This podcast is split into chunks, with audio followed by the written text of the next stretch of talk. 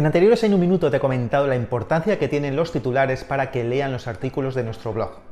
El 90% de probabilidades de que alguien haga clic se deberá al titular. Y en los titulares con mejor rendimiento son en formato lista. Es una de las formas de decirle al lector que se va a encontrar si pincha en él. Ahora que ya sabemos que los titulares con lista funcionan muy bien, vamos a ir un paso más allá. ¿Cuáles son los números más efectivos para poner en un titular?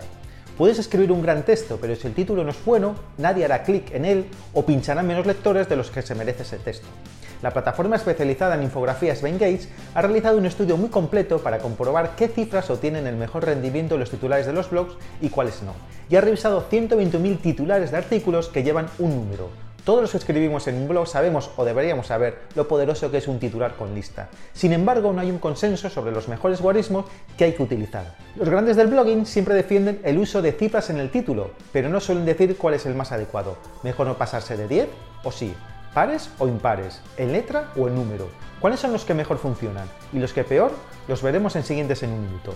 Solo un avance, el que mejor funciona tiene dos dígitos. Hasta el próximo en un minuto.